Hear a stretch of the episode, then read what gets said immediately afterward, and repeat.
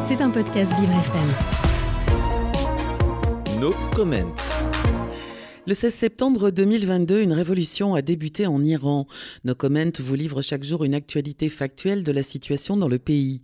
C'est du jamais vu, alors qu'il prononçait un discours devant les étudiants pro-régime Basiji, donc triés sur le volet, le guide suprême, l'ayatollah Ali Khamenei, a été interrompu par l'un d'entre eux qui reprochait au gouvernement de ne pas, je cite, écouter le peuple et de manquer de transparence. Une scène incroyable qui témoigne des failles existantes dans le système actuel.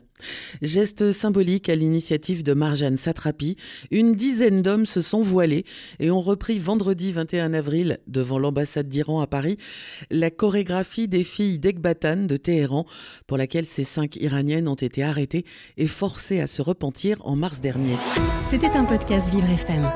Si vous avez apprécié ce programme, n'hésitez pas à vous abonner.